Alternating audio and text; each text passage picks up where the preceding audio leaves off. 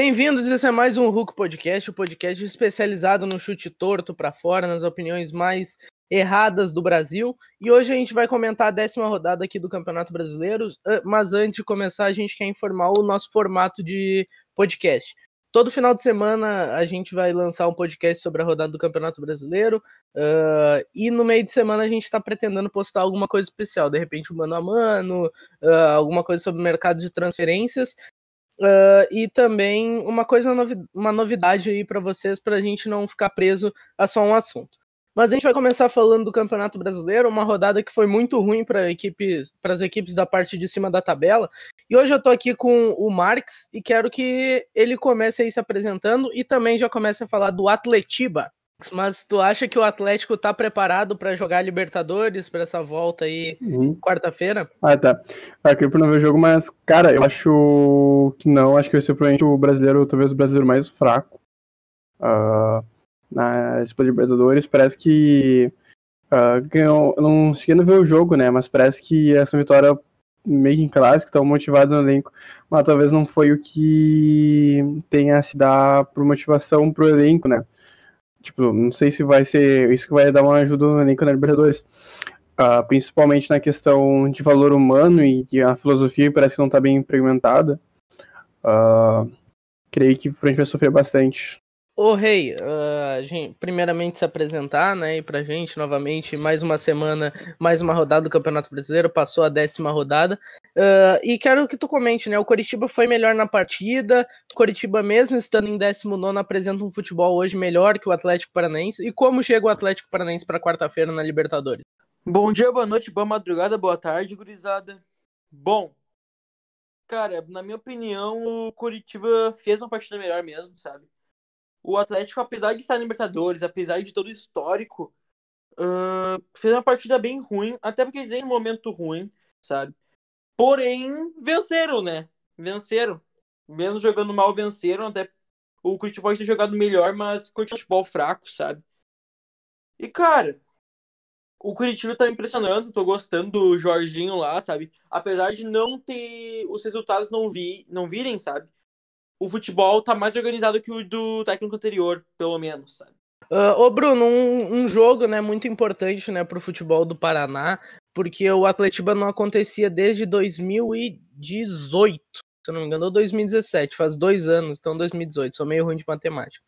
Uh, um jogo muito importante né, para o futebol paranaense, mas também um jogo muito marcado sobre o protesto da lei do mandante. Né? As duas equipes se posicionam a favor que é o direito do, do clube mandante de ter uh, o direito de transmissão para onde ele quiser transmitir, né? seja via streaming ou na TV aberta ou fechada. O que, que tu acha dessa lei do mandante e também se tu pudesse apresentar e comentar do jogo? Uh, e aí galera, boa noite a todos, boa tarde, bom dia, não sei que hora vocês estão ouvindo isso. Eu acho importante, mas eu acho que tem que ter cuidado a lei do mandante também, porque é tudo uma questão de direitos, né? E isso no futuro pode dar problema. Eu não, não tenho muito conhecimento para poder falar sobre esse assunto, mas eu acho que é um, é um assunto futuro para se discutir, porque eu acho que mais clubes vão entrar nesse, nesse aspecto aí, nesse assunto aí. O jogo, eu não olhei o jogo, mas uh, eu, eu não olhei todo, todo o jogo, mas olhei o primeiro tempo. Um jogo ruim, né? Duas equipes precisando se reerguer, o Atlético Paranaense muito mal e o Curitiba um jogo joga bem, o outro mais ou menos, às vezes vai mal, então é um time muito inconstante. Acho que vai ser, vão ser dois times que vão sofrer no campeonato. Então tá, né, o Atlético Paranaense agora joga pela Libertadores, voltando à competição mais desejada das Américas, mas agora a gente vai falar de duas equipes que também vão voltar à competição mais desejada das Américas.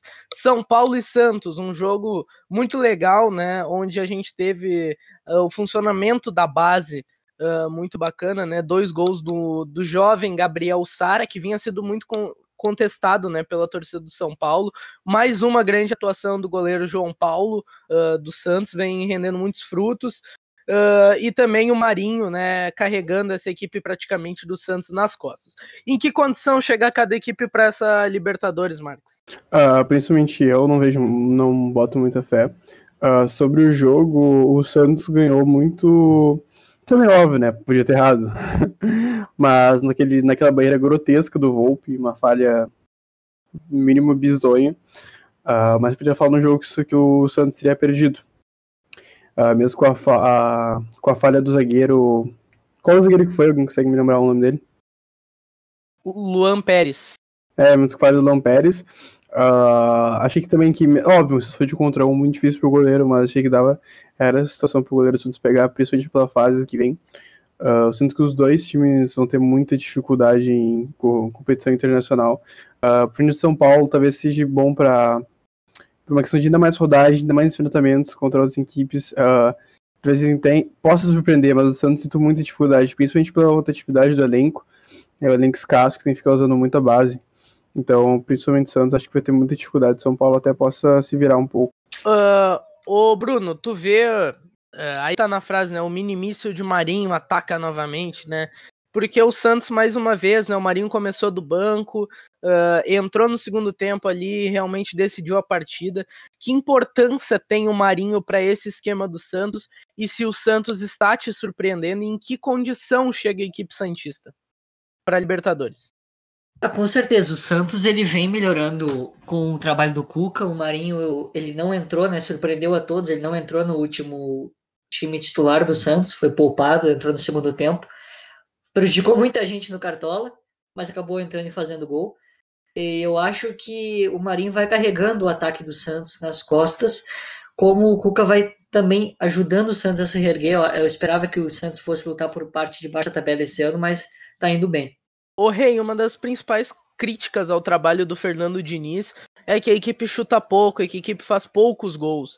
Né, o São Paulo uh, vem de dois empates né, no Campeonato Brasileiro, um pro Red, contra o Red Bull Bragantino, uh, onde teve a sorte né, do, dos jogadores do Red Bull Bragantino errarem dois pênaltis. E esse segundo empate, onde o São Paulo, por vezes, até mereceu mais a vitória, onde tu viu um, um estilo do Diniz um pouco melhor. Tu acha que o São Paulo volta naquele mesmo futebol que ele fez contra a LDU, que foi um 3 a 0 imponente, ou o São Paulo volta abaixo daquilo? Bom, meu amigo, eu acho, sinceramente, que o São Paulo volta abaixo, tá? Pro, pra jogo contra a LDU. Até porque eles estão sem o principal jogador deles, né? Que é o Daniel Alves. Eu não lembro muito bem o porquê. Acho que ele se machucou, né? Mas. Uh, cara, acho que isso já ajudou. Quer dizer, não ajudou, né? O São Paulo a piorar o futebol, entende? por causa disso, porque ele perdeu o principal jogador e tal. Mas volta assim pior pro, pro segundo jogo contra a LDU. Agora a gente vai falar de duas equipes que não voltam para a Libertadores e nem para nenhuma competição, até porque o Fluminense foi eliminado pelo União La Calera né, no início da competição da Sul-Americana. O Corinthians também eliminado na pré-Libertadores, demitiu o técnico, Uh, o Diego Coelho, isso, assumiu interinamente. Uh, e foi uma partida horrorosa do Corinthians. O Corinthians, contra uma equipe, das equipes que menos tem posse de bola no Brasil, conseguiu estar com uh, sofrendo do Fluminense estar com 82% de posse de bola. Então a pergunta é bem simples, eu quero direcionar essa pergunta para o Marques. Se o Corinthians precisa ser mais o Fluminense, né? Que é um estilo do Odair Helma, assim, né? uh, que até surgiu como um nome possível para o Corinthians, porque é um futebol uh, que convém ao Corinthians, uh, mas também é um futebol que entrega resultados. Pois é, eu queria que o Ball uh, poderia ser. É principalmente para esse ano que tá um Corinthians mais tático que o normal. Uh, que 2 a 1 um, mas um 2 a 1 um muito sofrido. Uh, teve menos finalizações que o Fluminense. mesmo com o Fluminense com a menos tudo, tudo aquilo foi preocupante, principalmente o time do Odair. que o Odair é provavelmente conhecido por, mesmo tendo futebol e mesmo não jogando bem, uh, numa ligação direta, de alguma forma.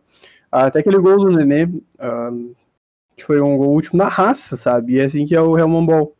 Então, eu acho que é, é, esse que o, é isso que o Corinthians buscar, principalmente esse ano, sabe? Então, difícil, que pelo, pelo visto o, o Cássio pediu para sair, o, o Fagner também apanhou no, no aeroporto, uma situação mínimo bizarra. Uh, é o ano para cuidar para não cair, né, cara? A situação tá bem tensa.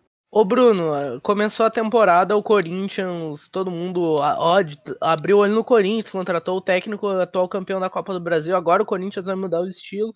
O que está acontecendo é uma verdadeira crise né, no, no Corinthians, tanto política quanto fude, futebolisticamente falando, né?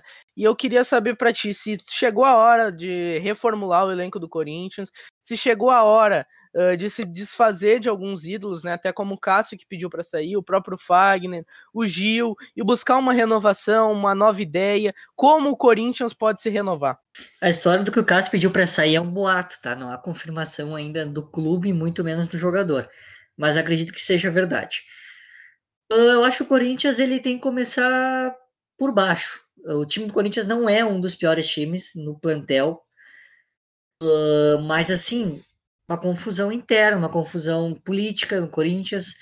Eu não sei por que, na verdade, o motivo certo do Corinthians estar nessa situação crítica. Mas, assim, o treinador era bom, o time era mediano, não é time para cair. Uh, a diretoria, o, dire, o presidente era o André Sanches, que ganhou há pouco tempo atrás o Mundial com o Corinthians, né?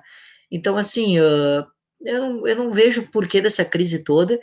Mas o fato é que tá na crise. E com certeza, se não melhorar, o Corinthians é sério candidato à Série B do ano que vem.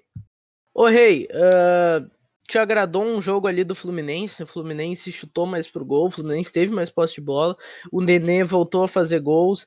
Uh, o jovem, né, Calegari, muito bem. Quero que comente aí um pouco do Fluminense, que arrancou muito melhor do que a gente imaginava, né? Cara, o pior é que é verdade, eu não esperava muito do Fluminense do Dair, né? pelo jogo dele e tal, mas nesse jogo contra o Corinthians, ele impressionou, deu um lapso nele, assim, também com um adversário que ele tinha que ir para cima mesmo, tinha que se aproveitar da situação do adversário, jogou do jeito direitinho como se devia jogar, sabe? E, mano, Calegari, o Nenê jogando muita bola, sabe? Calegari que tentou, tentou fazer com que a torcida do Fluminense ficasse brava com ele, pedindo a camisa do Arrascaeta no meio do jogo mas não vai conseguir fazer a torcida do Fluminense ficar brava. O cara joga muito, não tem como ficar bravo com ele. É muito bom, jogador bate promessa do Flu. E, cara, impressiona, impressiona muito o Hellman Ball. É, o Hellman Ball aí em voga, né? Uh, agora talvez o torcedor que mais conheça uh, de Copa Libertadores, né, seja o torcedor do Grêmio, né, um, uh, um, clube que ganhou três vezes, é o clube com mais vitórias, com mais participações na competição, né, na competição mais importante da América.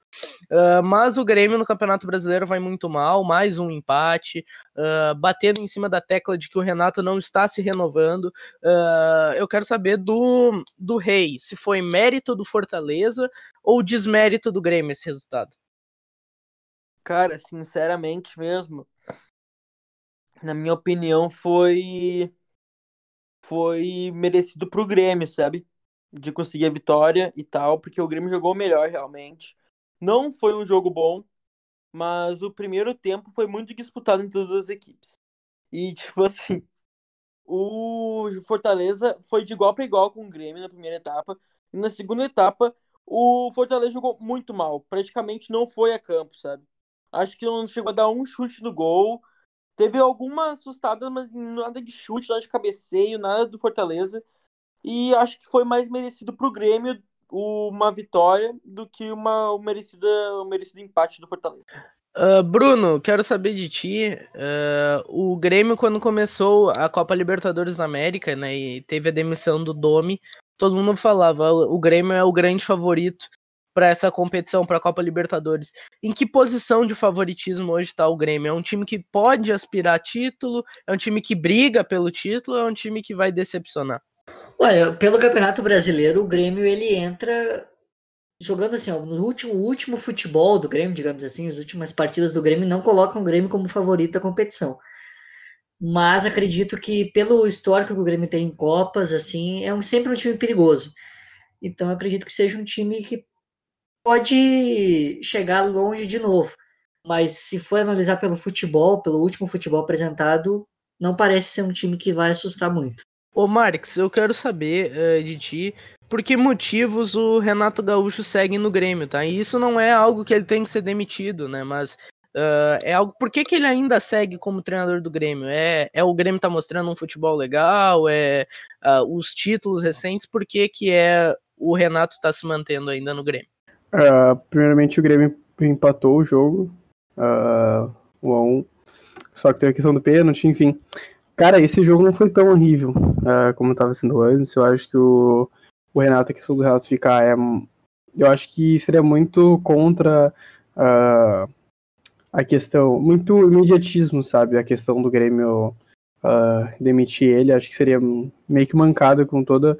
Tipo, de tanto xinga essa questão de. Ah, no Brasil se demite técnico tão rápido, sabe? E mesmo, óbvio, o trabalho dele não é bom, mas esse jogo foi uma. Foi um devaneio de um, de um bom jogo do Grêmio, sabe? Tipo, o Grêmio finalizou muito mais que o Fortaleza. O Fortaleza mal chutou a gol. Uh, foi o, é, o gol do, do Fortaleza foi ridículo. Uh, não foi, não sei se foi, foi falha da defesa, na verdade, né? Não foi nem muito do, do Verley também, do Verley também, mas que mais foi mais uh, uh, falha da zaga. Por isso, uma vitória do Grêmio 1x0, gol do Pedro Diego Souza, teve aquela fiasqueira da questão do, do cartão vermelho pro Luiz Fernando, né? O nome dele. É isso, mas, cara, o Grêmio trocou muitos passes, uh, chutou bastante a gol. É, se manter esse ritmo, conseguir propor isso nas próximas partidas, tem tudo para ser uh, minimamente relevante, sabe? Poder, pelo menos, figurar entre. Por, pelo menos estar na Libertadores ano que vem, sabe? Porque esse ano vejo a Libertadores muito distante de qualquer. de qualquer parte de Porto Alegre. Na parte do Grêmio, principalmente. Uh, ô, Bruno. Agora a gente vai falar de um time que também não está em competições europeias, dois, aliás, né? Uh, que é o Atlético Mineiro, né? Uh, e a gente tem um G6 muito bem definido, né, para 10 rodadas do Campeonato Brasileiro, né? Seis equipes ali que estão já abrindo uma distância em relação às demais. E o Atlético Mineiro, e dentre essas seis equipes, só duas equipes ganharam, né? E o Atlético Mineiro foi uma dessas, e talvez dessas duas que ganharam seja a única que aspire um título. Uh, tu acha que essa rodada pro Atlético Mineiro faz ele ficar, ah, não, a gente está tranquilo, é só jogar nosso futebol que vai fluir e a gente vai virar líder? Cara, eu vou te ser sincero, eu acho o futebol do Atlético também muito variável, sabe? É, é um time que, na verdade, o Campeonato Brasileiro em geral tá bem, com times bem constantes, assim, e isso é um problema. Então, por isso que eu acho que o Atlético Mineiro continua lá em cima, o Inter continua líder, porque essa rodada foi bom pro líder, pro Inter, que perdeu pro Goiás num futebol patético. Então, assim, é um. É, por exemplo, o Inter é líder, aí o Inter é líder, perde pro Goiás. O Atlético Mineiro, que tava lutando por cima, né, vai lá e perde o jogo contra o Botafogo, por exemplo, sabe? Então, é, são jogos assim, não dá para entender. Que a gente tava esperando que o cara vai lá, e, que o time vai lá e, e faça um bom futebol, ganhe o jogo e não, e não, e não faz o que era a expectativa. Então, eu acho que isso é, é um demérito das equipes do Brasileirão e o Atlético se encaixa nisso também. Ô Marques, a gente viu mais uma partida abaixo né, do Red Bull Bragantino. Era uma equipe que todo mundo colocava lá em cima, né? Poderia brigar. Ah, ah, pelo projeto que é a Red Bull, o Bragantino vai brigar nas cabeças, até pode chegar numa Libertadores. Quero primeiro saber em aonde que tá brigando o Red Bull Bragantino, se vai brigar até o final do campeonato para não cair. E segundo, se o Atlético uh, afirma aquilo que a gente falou há dois programas atrás, que é o grande favorito ao título, mesmo não estando na liderança, é o vice-líder, com um jogo a menos e dois pontos atrás do líder. Quero saber se o Atlético segue o grande favorito, na tua opinião. Uh, creio que, começando pela primeira pergunta sobre o Red Bull, cara, foi um jogo de muita reatividade mesmo, com tendo praticamente um terço da posse de bola, conseguiu finalizar bastante. Uh, foi bem direto na, na ligação de a fazer. E, cara, eu creio que principalmente esse ano uh, vai ser um ano difícil pra, na busca de não cair, sabe? Eu acho que a manutenção é o que deve ser buscado, sabe? Beliscar uma pré-Libertadores é, acho que é um pouco acima, sabe? Uh, principalmente por a inicialização no projeto, né? Eu acho que a gente viu isso com muitos olhos de, ah, um grande investimento no Brasil, mas esse grande investimento tem que ter liga primeiro, sabe? Uh, então, acho que botamos os pés no chão nessa hora, né? Uh, vendo a realidade, que às vezes a ideia é mais bonita que a realidade. Uh, então, portanto, cara, eu se fosse dar um ponto final, acho que conseguiria ficar uma décima posição uh, esse ano, décima segunda, sabe? No, principalmente nesse campeonato brasileiro que tão inconstante. Sobre o Atlético, uh, eu tô com um grande receio sobre, o Bruno disse, sobre a inconstância dos times do futebol brasileiro esse ano. E tá, conseguiu propor o jogo como. Bom, uh, logicamente, se um time teve um terço, o outro time teve dois terços da posse de bola. Então foi quase isso que o Atlético conseguiu, se não me engano, conseguiu finalizar, teve, uh, conseguiu sufocar o Red Bull, mas não senti que foi um sufocamento, como posso dizer, um sufocamento que daria para fazer mais vezes. Ah, a questão da pressão está sendo familiarizada, é um time que está uh, se tornando apto e querer que uh, só tenha a melhorar com o passar do ano, sabe? Mas agora, por exemplo, não não vejo como o grande time do Brasil disparado, sabe? Eu acho que o Flamengo, principalmente mesmo com a derrota agora, eu acho que tem tudo para ser o, de novo campeão do brasileiro e briga forte na Libertadores. Ô, Rei, hey, uh, última pergunta que eu quero te fazer. Uh, girou uh, algumas notícias no dia de hoje, que a gente está gravando dia 15 de, de setembro, Uh, surgiu algumas especulações de que o Sampaoli possa deixar o Atlético Mineiro. Tu acha que o elenco, que o Sampaoli é melhor que o elenco do Atlético Mineiro, primeiramente? Ou tu vê que o Atlético Mineiro poderia sobreviver no Campeonato Brasileiro sem o Sampaoli? Cara, olha, para mim o Sampaoli não é maior que o elenco, tá ligado? Que do Atlético, porque ele mesmo fez contratações muito boas pro Atlético, sabe? O Atlético tem dois direitos de primeiro nível no Brasil, que é o Guga e Mariano. Tem também jogadores muito bons, sabe? Tipo, goleiro, tem dois goleiros bons, sabe? O Rafael é bom, querendo ou não, sabe? E o Everson agora também. Mano, ele montou um time muito bom pro Atlético. E eu acho que se ele saísse. Como o Atlético ainda não tá encaixadinho, encaixadinho, sabe? eu acho que um treinador conseguiria fazer um trabalho igual ao que o São Paulo está fazendo agora e não é decepcionar, sabe? Não é fazer muita diferença, uma grande diferença. Entendi. Vamos começar agora a falar sobre Bahia e Atlético Goianiense. Foi uh, um jogo aí que pouca gente assistiu, né? Porque não envolve muita gente. Eu particularmente assisti esse jogo. Uh, viu um Bahia mostrando algumas ideias ali do Mano Menezes, não é um futebol que vai empolgar muita gente, mas é um futebol que pode dar alguns frutos, né?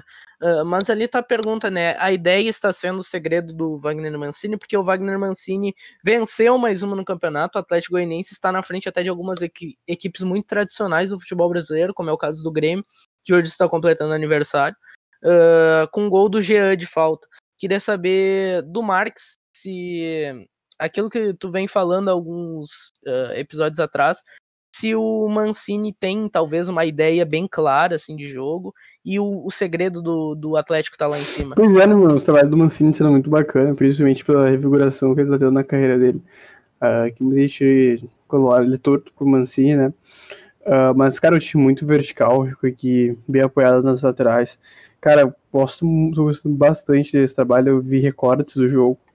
Uh, e na realidade, da mídia para um time com um certo ser que fez o gol, né, o Jean, é nunca bom. Mas, uh, belo gol, o resultado podia ser, na minha visão, claro, vi recorte do jogo, não jogo completo, mas o jogo poderia ser, ter sido mais elástico, o placar. Uh, a ideia era bem concreta, bem passada, o time está conseguindo render isso. E pelo que eu vi do Bahia, eu acho que teve uma, uma pequena evolução, acho que o time tá conseguindo conduzir. Não foi aquele show de do, dominância completa, sabe? Eu creio que o Bahia tá no caminho certo pro Comando Menezes. Ô Rei, hey, uh, quero primeiro que tu comente aí, né, do, do trabalho do Mano Menezes, o que ele pode trazer, né, pro Bahia, se o objetivo do Bahia é, é, é uma taça, Uh, e também quero que tu comente aí, né, sobre uh, esse trabalho, né, muito, muito bem feito realmente do Wagner Mancini, né, a gente pode estar tá azarando ele porque são 10 rodadas e vai que o Atlético cai, mas até a décima rodada é um trabalho muito bem feito, né, eu quero que tu comente sobre isso. Bom, no, a partir da décima rodada, por aí, até um pouco antes, a gente já conhece mais ou menos como que vai ser o campeonato, né, e o Wagner Mancini com o Atlético tá parecendo que eles não vão dar mole, sabe? Vão dar trabalho realmente para os times grandes e tal, como deu pro Grêmio, sabe? Foi um pro Flamengo, né, também um trabalho. Foi difícil o jogo pro Flamengo, até porque perdeu de 3 a 0, né? Não faz meio sentido. Mas é, mano, o Wagner tá impressionando muito no Atlético Goianiense. Gosto muito disso, sabe? Gosto muito. Infelizmente, tem como capitão e o autor do último gol, o Atlético é meio eu não vou citar o nome dele, porque a gente não cita nomes assim. Uh...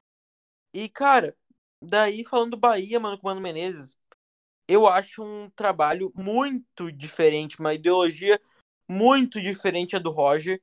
Não que o time ultimamente tenha jogado do jeito que o Roger sempre jogou, mas a ideologia do, do Roger nesses três anos ou dois anos de Bahia foi algo que, assim, não bate com as ideias do Mano Menezes, sabe?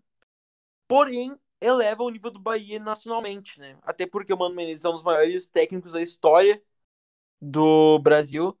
Querendo ou não, ganhou, fez história com o Cruzeiro, fez história com muito time. Jogou, jogou já treinou na seleção também. Isso eleva o Bahia com engajamento. Ô Bruno, uh, que frutos podem render ambas equipes, né? O Atlético Goianiense, que tá fazendo aí uma, uma campanha muito interessante, né, para muita gente, e o Bahia, né, que tá fazendo uma campanha bem decepcionante para muita gente. Cara, de novo a história da inconstância, né? O, o Atlético Goianiense é um time que se aproveitou da inconstância dos times no Brasileirão. Tanto é que venceu o Flamengo, agora venceu o Bahia, que também é um time que tá mal, um futebol patético do Bahia também. Então, assim, uh, acho que o Bahia, é um, o Atlético Goianiense é um time que tá se aproveitando e tá sabendo se aproveitar dessa situação. É, eu acho o time do Atlético Goianiense ruim, um time fraco, mas é tá sendo bem treinado, encaixou. E quando encaixa, encaixa, não tem o que fazer. E o Bahia Cara, eu não sei se o Mano Menezes vai conseguir resgatar o Bahia, talvez sim. Uh, talvez ajude. Como eu falei do, do, último podcast sobre o Luxemburgo no Vasco, eu acho que o Mano Menezes é a mesma história do Bahia. E eu acho que tem tudo para dar certo. Tomara, porque o Bahia é um time que. é um clube que merece, é um, um time que é bom. Dá, e poderia muito bem lutar por vaga sul-americana nesse ano do Brasileirão. Agora vamos passar, né, para mais uma equipe que vai voltar à Libertadores, que é a equipe do Flamengo, que essa nem precisa fazer a pergunta, né? O Flamengo volta bem abaixo, né, do que ele jogou a última partida. Mas a, a pergunta agora é diferente, né? Se com o elenco o Ceará investiu bastante, né? E tá com um time bem interessante, né? O trabalho do Guto Ferreira uh, rendeu até uma Copa do Nordeste. Uh, quero saber se o Ceará tem time ali, né? Pra... Não tô dizendo que vá jogar né? Mas para brigar por uma vaga ali na Libertadores, tendo em vista que até o Fortaleza e o Goiás brigaram no último campeonato, Rei. Mano, o trabalho do Guto Ferreira, na minha opinião, no Ceará, tá muito bom, sabe?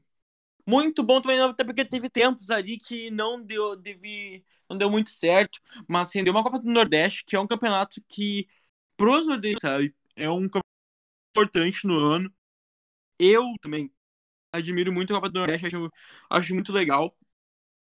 E, mano, eu apostei no início do ano com vocês que uh, palpite, meu palpite aleatório pro ano era que um time do Nordeste ia se classificar para Libertadores.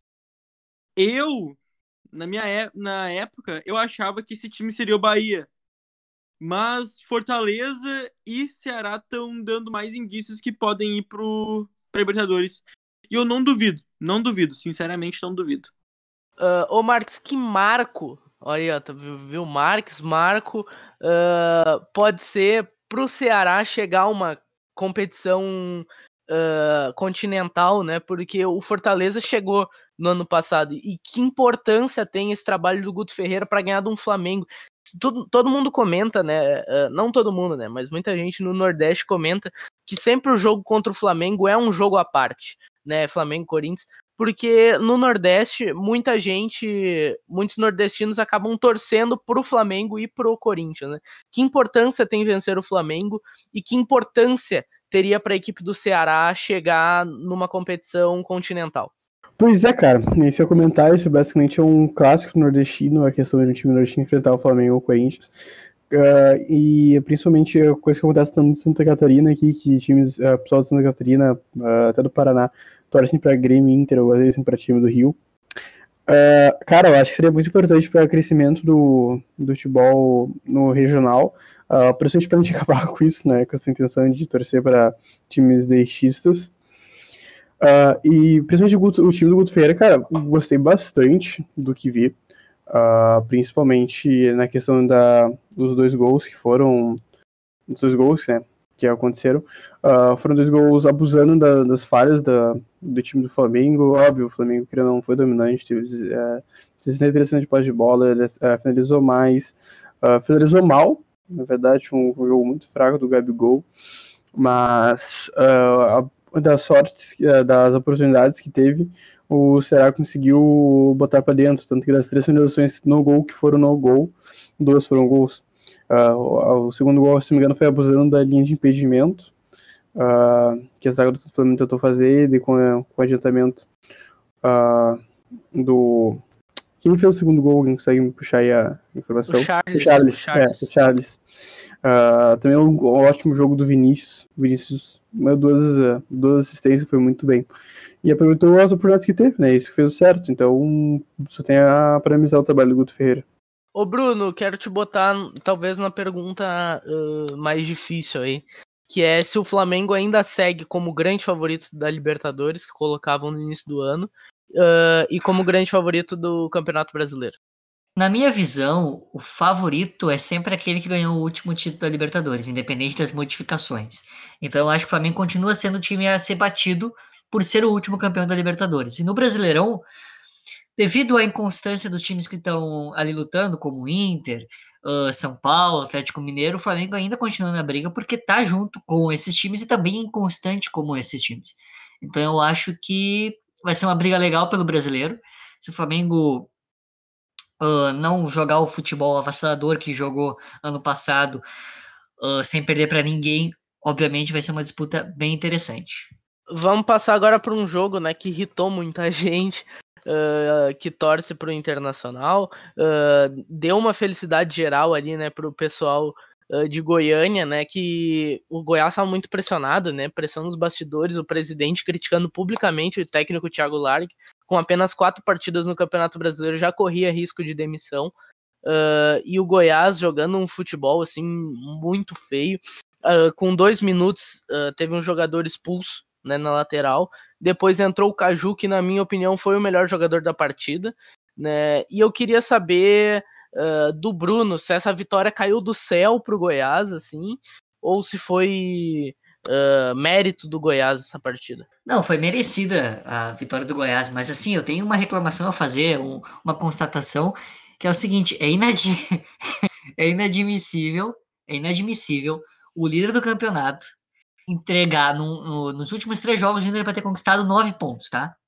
É o que se apostava. É inadmissível que o Inter entregue pontos para times com futebols, futebols, com futebol patético como Bahia e, e Goiás agora. É ridículo o Inter perder pela lanterna do campeonato. Quem quer brigar por título não pode, ainda com um a mais, o jogo inteiro praticamente, perder para o Goiás e entregar ponto em casa para o Bahia. Então, assim, ó, meus sinceros vão tomar no cu, é inadmissível tá irritado aí, né, o Bruno. Uh, mas agora eu quero um comentário lúcido, né? Por isso que eu vou acionar o rei nesse momento. Uh, tinha momentos que a gente só via o Marcelo Lomba, né, no, do outro lado uh, do campo. E eu quero saber se faltou um pouco de criatividade pro Inter nesse jogo, ou se foi a bela zaga aí do, do Goiás, né? Que tava falhando nos últimos jogos, que encontrou o jogo perfeito. Cara, pra mim, ó, assim, ó, não foi a bela zaga do Goiás, mas também foi falta de criatividade do Inter, sabe? O Inter não costuma ficar cruzando tanta bola na área, por exemplo. Até porque não faz mínimo sentido, até porque a maioria dos gols que levaram foram bolas aéreas. Não faz sentido essa, esse tipo de jogada, mas. Cara, o Inter tava num dia que não tá nada inspirado. O, uh, o Goiás teve essa estratégia desde o início do jogo, desde a expulsão, né? Início do jogo, praticamente, que era vamos se fechar atrás, se ficar todo mundo na defesa, não tem como eles fazerem gol. Até porque vai ter mais gente na defesa que o Inter tinha no ataque. Fizeram isso aí, que era o básico, sabe? Uma retranca muito forte. E o Goiás tem jogadores experientes ali, como o Sandro, sabe? Que sabiam o que fazer com a bola, sabe o que fazer com a bola nos momentos difíceis. E, mano, é. Foi, tem méritos do Goiás? Tem. Tem, sabe? Tem. Mas tem muito mais demérito do Inter, na minha opinião, sobre esse jogo. Porque o Kudê não, não acho que foi totalmente. Mas ele começou a treinar situações assim, em que um time vai se retrancar totalmente para não perder o jogo, pois sempre um time que sai, começa ganhando várias seguidas, tem o artilheiro e maior assistente do campeonato, é líder, tem que lidar com situações assim, sempre. Todo campeonato. Ô Marcos, eu quero saber uh, da tua opinião aí, né? Primeiramente sobre o, o, estilo do Thiago Largue, né? Que surgiu há duas temporadas atrás no, no Atlético Mineiro, um futebol bem, bem balanceado, né? Bem legal. Uh, não se defendia tanto, mas também não atacava tanto, né? Não uh, atacava bem e se defendia bem, mais ou menos, sabe? Era um time bem balanceado. E esse jogo contra o Inter foi um futebol de defesa. Uh, o Parque de Buzz, né? Do, do José Mourinho. praticamente aconteceu nesse jogo entre Inter e Goiás quero que tu comente um pouco né, do Thiago Largue, né? Se tu acha que ele ainda tem o potencial que ele tinha no Atlético Mineiro. Uh, e também sobre o Kudê, né? Que faltou realmente uh, criatividade para ele nessa partida. Cara, sobre o Largue, eu gostava principalmente. Esse trabalho dele, óbvio, não seria muito bom. Uh, conseguiu tirar esse ponto milagroso. Esses três pontos milagrosos do Inter. Uh, não sei, espero que tenha. Técnicos como o Largue no Brasil hoje é difícil ter terem muitas oportunidades, sabe? Uh, o... Como o Diniz, o Diniz, muita gente se pergunta como, mesmo com, sem uma sequência de ótimos trabalhos, ele consegue pintar hoje no São Paulo, jogou, fez o Fluminense, sabe? Então acho que o Larry vai ter muita dificuldade não ter esse hype que o Diniz tem. Mesmo o Diniz sendo ótimo técnico, eu gosto muito do Diniz. Uh, e sobre esse jogo, uh, acho que foi um. Cara, ah, acho que foi questão de. Foi vergonhoso, sabe? A questão do do jogo como todo em si. Eu acho que o. Chutou o que? Chutou duas vezes no gol e teve 20% de posse de bola, acho 19%. Foi um negócio estrondoso. É, é, foi uma coisa assim, sabe? E sobre o Inter, a posição do Kudê, é, eu acho que é para ver se um. É que um time, óbvio, é, como tu fala, assim, soa ridículo. Mas para um. Quando o time é bom de verdade, Uh, o, time, o, time, campeão é time que ganha jogo bobo, é time que mata jogo bobo, sabe? Uh, tu vê todos, foi mostrados todos os campeões. Os campeões geralmente são times que, quando o time é grande, geralmente até ganha, empata ou até perde, mas não perde ponto bobo. E são times bons, né? são times que marcaram a história do futebol brasileiro. E se o Inter quer ser isso, não pode ficar perdendo jogo bobo, sabe? Tem que ter a constância de propor contra um time assim e ter a, e ter a qualidade de ganhar, sabe? Óbvio, estou um milhão de vezes, teve tanto poste de bola, uh, realmente propôs jogo, propôs, mas a bola não entrou, sabe? E demérito do Inter. Vamos passar agora para mais um time que vai disputar a competição mais desejada das Américas, que é a equipe do Palmeiras, né? Que fez um jogo maluco contra o Sport, né, do, do Jair Ventura. Sport saiu na frente com gol de pênalti do Iago Maidana. Aí o William Bigode empatou o jogo e o Zé Rafael com um golaço virou a partida. E ququando tudo parecia estar se encaminhando para o Palmeiras e o Sander tinha sido expulso pelo lado do Sport, o Zé Rafael também foi expulso da partida e uh, o, C o Sport empatou no final da partida. Né? Por isso é, é a pergunta ali, né, Marcos? Tu acha que o Palmeiras chega leve ou pressionado na Libertadores? Cara, eu chego bem pressionado, mano. Principalmente a torcida do Palmeiras, que é muito exigente com qualquer uh, técnico que tenha. Uh, o Luxemburgo tá sofrendo bastante uh, nisso. Acho que o jogo talvez não tenha sido dos piores. A questão, óbvio, resultado é empate com, com o Sport, que é um time que é bem inferior ao Palmeiras. Uh, é de se assustar. Mas o jogo em si, o campo diz outra coisa. Diz o Palmeiras que uh, o Palmeiras que agrediu, ajustou bem mais, teve bem mais posse de bola, uh, impressionou bem mais. O, o, resultado diz outra coisa, acho que é mérito do Luxemburgo. Mas a pressão vendo no Luxemburgo é inegável, sabe? Um trabalho que é um elenco milionário que tem que pintar bem no Libertadores, querendo ou não. Uh, vou falar agora aqui com o Bruno, né, que é um, um cara que gosta muito aí do trabalho do, do Vanderlei Luxemburgo, mas o Luxemburgo tá pressionado, né? A gente até achava que com a vitória ali no clássico e logo na sequência uma partida contra o esporte, eh, essa pressão pudesse ser aliviada. Mas muito pelo contrário, né? O Luxemburgo, logo depois de ganhar um clássico, acaba empatando com o esporte em casa, onde estava com um jogador a mais, com o resultado garantido. E eu quero saber aí a mesma pergunta que eu fiz pro Marques. Uh, com que pressão né, chega o, o Palmeiras na, nessa Libertadores? É, chega muito pressionado. Uh, o Luxemburgo, é eu gosto muito do trabalho do Vanderlei Luxemburgo. Acho um, um cara experiente, um treinador importante para o futebol. Não acho que ele está desatualizado, acho que ele é um cara que tem um, uma, um, uma filosofia de jogo que me agrada. Mas o Palmeiras não vem jogando bem, é mais um time grande na parte de cima da tabela que entrega pontos para times menores com futebol, com, com, com, com jogos ridículos, assim. Uh, então chega muito pressionado, chega devendo, né? Porque o Palmeiras não, não, não mostra desde o início do ano um bom futebol e isso o torcedor vai cobrar. E agora que vai chegar a principal competição das Américas, a, a pressão vai aumentar ainda mais. Ô Rei, que, que fase está vivendo o esporte, né? Uh, sai ganhando duas vitórias seguidas, né? Contra Grêmio e Goiás. Aí consegue um, um Aí é derrotado pelo Fortaleza jogando fora de casa, onde o, o esporte até apresentou algum futebol legal e consegue arrancar um empate do Palmeiras, né? Uh, se é um esporte que te surpreende, né, por, por essa arrancada. Uh, e o que dá para falar sobre o Mister Jair Ventura? Mano, assim, ó, o esporte tá me impressionando, cara, com o Jair, sabe? Me impressionando de verdade. Parece que o maior do Nordeste voltou. Brincadeiras à parte, mano, é um, foi um jogo bom do esporte, sabe? Querendo ou não, sabe, pro nível esporte, empatar, levando um jogo que começou ganhando, levou a virada e daí ter, conseguiu ainda um gol nos últimos minutos. É querendo ou não, apesar das estatísticas, é um jogo bom pro time, pro nível do esporte que o esporte tá vivendo, sabe?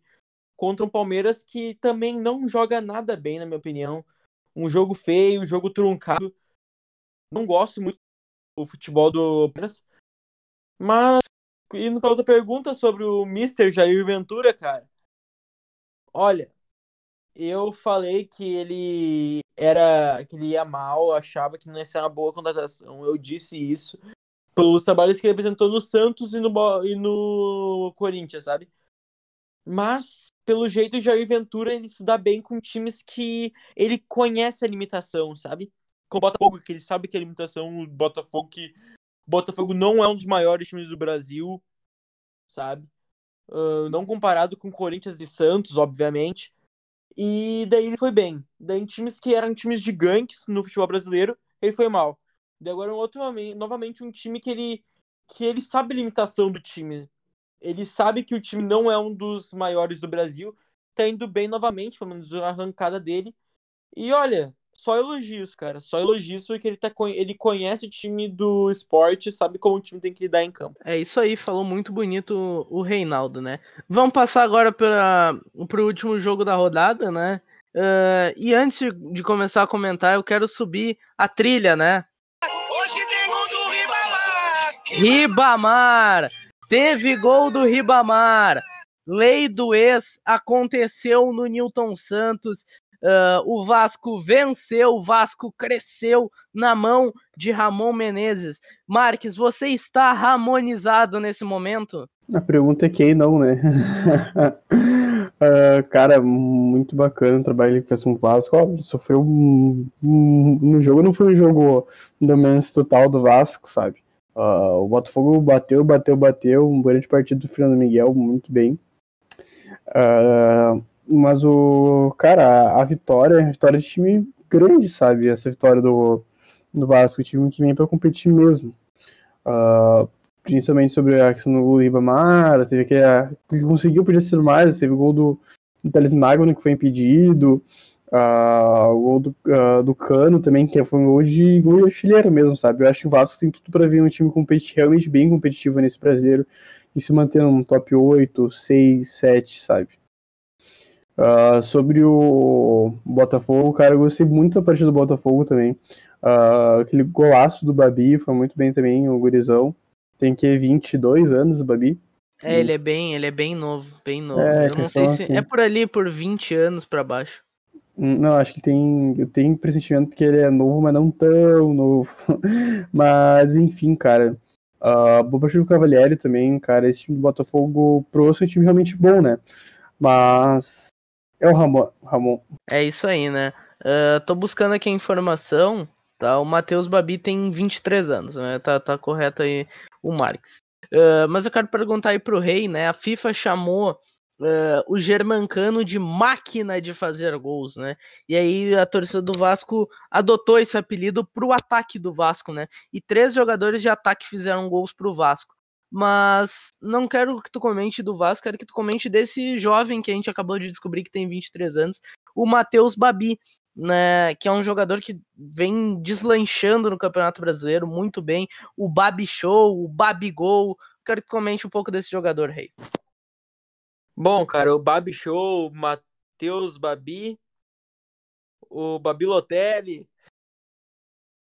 Cara, ele é um jogador que durante esses tempos eu pedi, eu achava uma boa contratação pro meu time de coração. Quem sabe, sabe. Se, eu, se tu já ouviu isso aqui, eu provavelmente já falei. Então, cara, é um jogador que é jovem, uma baita de uma revelação do Botafogo, sabe? Porque o Botafogo ele esperava vender Pedro Raul futuramente, sabe? Fazer algum cachê com Pedro Raul. Pedro Raul era sendo a principal aposta do Botafogo. E ocorreu do Matheus Babi aparecer do nada, entre aspas, sabe? Ele nunca. Acho que. Eu acho, né? Que na verdade ele não era um jogador famoso, assim, de Brasil. Entende? Antes dele subir, acho que quase ninguém conhecia ele. Mas, cara, o primeiro jogo que eu vi dele foi contra o Atlético Mineiro. Ele parecia ser um jogador muito mongolão, sabe? aquele jogador alto, era muito, magro, e mongolão, você, bah, é mongolão isso aí. Só que, mano, ele depois, nos no seguintes lances, demonstrou uma muita habilidade, um faro de gol também, sabe? Chutou bastante. E, mano, agora ele não tá me enganando mais. Ele é um baita jogador, baita uma promessa pro Botafogo. E primeira oportunidade de vender, tem que vender por fazer cachê e consegue muito bem. Uh, hoje teve alguns protestos no, no, CT do Botafogo e eu vou trazer alguns trechos né, do, do que teve. Teve uma faixa escrito assim: ó, uh, time de frouxos e a outra, cachaça mais horóscopo igual a Pedro Raul. E também a torcida cantou um cântico né, para homenagear esse centroavante do Botafogo, que é Olha que parada! Pedro Raul que só quer Viagra e cachaça. Uh, o que que tu tem para comentar aí dessa crise no Botafogo e sobre o que está mostrando para o Brasil o trabalho de Ramon Menezes no Vasco da Gama? Uh, cara, o Botafogo se esperava, né? Time do Botafogo se esperava que o Botafogo fosse lutar pela parte de baixo da tabela. Me surpreende que o Botafogo começou tão bem no campeonato. Acho que é um time que poderia agora que começou bem, agora caiu né, de rendimento, mas eu acho que poderia voltar e, e lutar para o meio de tabela, acho que é a posição ideal para o Botafogo. Tem times piores que o, o, a Estrela. Como é que é? A Estrela de Fogo, né? Tem times piores que a Estrela de Fogo para cair. A Estrela no... Solitária. Estrela Solitária, para cair nesse, nessa, nesse campeonato. E o trabalho do Ramon é surpreendentemente bom, muito interessante. É um, um cara novo que ninguém esperava, não é medalhão, e está conseguindo fazer com que os jogadores do Vasco corram atrás e joguem um futebol muito, muito interessante. Ok, né? Dissecamos a rodada, mas agora a gente vai falar sobre a classificação aí do Campeonato Brasileiro. No momento que eu, tô, que eu recebi uma mensagem ali num, num grupo de alguns torcedores do Grêmio, eles falaram que o Romildo Bolzan uh, está em reunião uma hora antes da gravação da live de aniversário do Grêmio. Não sabemos o que isso significa, não sabemos, mas Romildo Bolzan está em reunião nesse momento e muita gente especula que possa acontecer o anúncio de Edinson Cavani. Se ele for anunciado, vai entrar nesse podcast já. Uh, um comentário de cada um via áudio de WhatsApp aí para a gente colocar no final mas a gente vai comentar aí sobre a tabela do Campeonato Brasileiro. Uh, temos um G6 aí, como eu falei, já bem formado. Uh, Internacional com 20 pontos em 10, em 10 jogos é o grande líder do campeonato. O Atlético Mineiro com 18 em 9 tem um aproveitamento até superior ao Internacional, é o segundo. São Paulo com 18 em 10 rodadas, né? Até curioso porque o São Paulo tem um jogo a menos, mas adiantou uma rodada, né? Então balanceou por aí e uh, o Vasco com 17 em 9 completam o G4. Flamengo e Palmeiras ainda fecham o G6 com 17 pontos cada. A diferença é que o Palmeiras tem nove rodadas disputadas. Uh, Rei, eu quero que tu comente um pouco desse G4, se tu tá vendo que ele tá se formando, ele tá se fechando, ou se ainda dá para alguma equipe entrar nesse G4, nesse G6. Mano, eu acho que ainda dá para times surpreenderem, sabe? E entrar no G6. Porém, ele tá quase assim certo, sabe? Porém, Vasco, que pode acabar caindo rendimento, apesar de ter um rendimento muito bom, pode cair, acabar caindo, sabe? Porque tem um elenco muito, muitíssimo curto, sabe? É um elenco que, bah, não tem reservas a nível de, dos titulares, alguns titulares que não são nem a nível de serem reservas entende?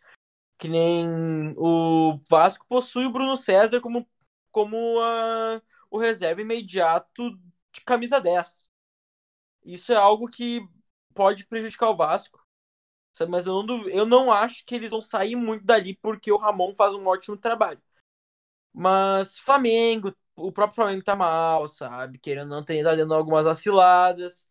O Palmeiras não vai jogando bem. Eu acho que esses três podem acabar mudando bastante, sabe? Algum pode acabar sendo G6 e tal, algum pode acabar surpreendendo, indo pro G4 até lutando pelo título.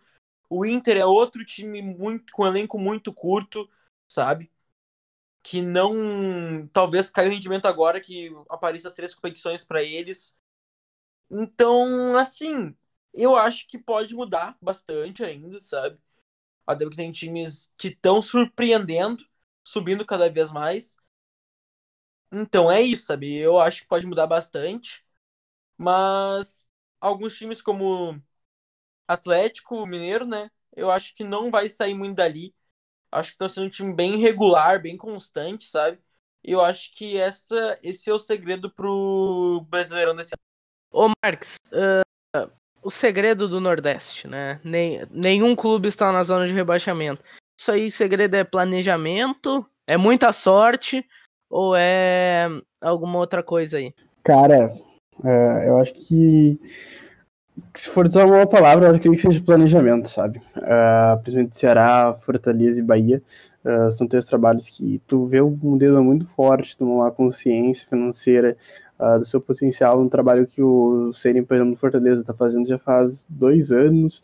No Bahia, tá, foi mal com a questão do, do Roger, mas é uma, toda uma entidade que. Uh, um projeto que corre anos, anos, anos, anos. Uh, uma filosofia que vai uh, mantendo e a questão da recuperação financeira, o Bahia hoje é um time uh, que financeiramente super sustentável e o, o Ceará também está nesse caminho.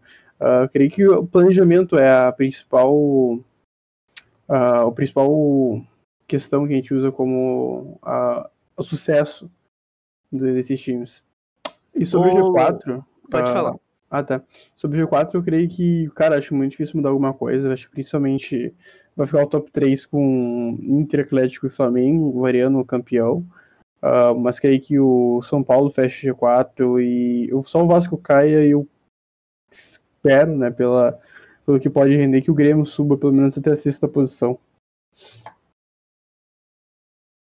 É, né? Eu sinto que tá bem aberto ainda, uh, mesmo que já, já tenha ali uma Sim, distância também, de dois também. pontos. Uh, né, o Santos ainda pode surgir ali de repente, né? Apresenta um bom futebol. Uh, para fechar, Bruno, todo mundo aqui tá lá no céu, né? Comentando lá o topo. Mas eu quero saber de te comentar lá embaixo, né? A desgraça, né? Uh, esse Z4 aí era o que tu tava projetando pro início de campeonato? Tem alguma grande surpresa? Até do, se tu pegar ali até o 15 uh, são pontuações muito parecidas, né? E comentar aí entre do 15 para baixo. Bom, uh, na verdade, grande surpresa, assim, não, mas eu imaginei, por exemplo, que Santos estivesse no lugar do Corinthians ali, por exemplo. Aí o Corinthians agora tá apanhando. Uh, de todo mundo, inclusive. Mas ali eu acho que o Botafogo não cai, talvez acredito que o esporte caia. eu achei que o esporte ia terminar em décimo nono, décimo oitavo, não sei, né? Mas o esporte está até o Jair Ventura melhorando. Mas a Atlético Paranaense eu acredito que vá para a Série B esse ano, não escapa, tá muito, muito mal. O Goiás vai para a Série B também. Curitiba não, acho que reage, o time Curitiba não é tão ruim. Acho que Curitiba pode reagir. O Bragantino não tem jeito, vai, vai, desce também. Eu posso dar meu palpite aqui? Eu acho que cai? Com certeza, está nas suas mãos e não nas minhas. Eu acho que vai Bragantino, Goiás, Atlético Paranaense e Corinthians, os rebaixados para a Série B 2021. Fortes opiniões, mas assim que a gente gosta, até por causa disso o nome do podcast é Hulk Podcast, que são as opiniões fortes, né? Estamos fechando mais um podcast, esse aqui um pouco mais curto. Se você escutou esse podcast até o final, quero que nos dê ali um feedback. Ah, preferimos mais curto, gostamos de um podcast um pouco mais longo, com um pouco mais desenrolado. E na sexta-feira, ali pro final de semana, a gente deve lançar uh, um mano a mano projetando o Grenal da Libertadores e algum outro jogo do Campeonato Brasileiro, né? Uh, estive aqui com o Reinaldo, com o Marx e com o Bruno, e hoje o recado, é claro, é dele que rouba a atenção de todos, é do Reinaldo. Pode dar o recado final aí. Bom, gurizada, muito obrigado por aparecerem hoje aqui, ouvirem o nosso podcast. Estou muito feliz com o resultado e com as visualizações que estão vindo, sabe? Eu, mesmo não esperava que a gente passasse já no primeiro, por exemplo, 40 visualizações, de verdade mesmo. Estou muito feliz, estou recebendo também algumas, algumas críticas boas, críticas construtivas de evolução do primeiro para o segundo episódio. Muito obrigado, continuem assim. Vocês são, vocês são foda. E é nóis, tamo junto. Se inscreve aí, é nóis. Ai, ai. E é com essas risadas e sem essa é. parte cortada aí, uh, que vocês não escutaram, só escutaram nossas risadas, que nós estamos encerrando mais um Hulk Podcast. Muito obrigado, Marx. Valeu, faço meus, das palavras do Reis a minha. E muito obrigado também, Bruno, nosso comentarista de arbitragem, dessa vez sem arbitragem. Claro, graças a Deus, né? Chega de polêmica um pouco. É, então é isso, valeu rapaziada. Uh, se você está no YouTube, deixa o like. Se você está no Spotify, deixa um feedback aí pra gente. E é isso aí, muito obrigado pela sua visualização, pela sua audiência. Tamo junto.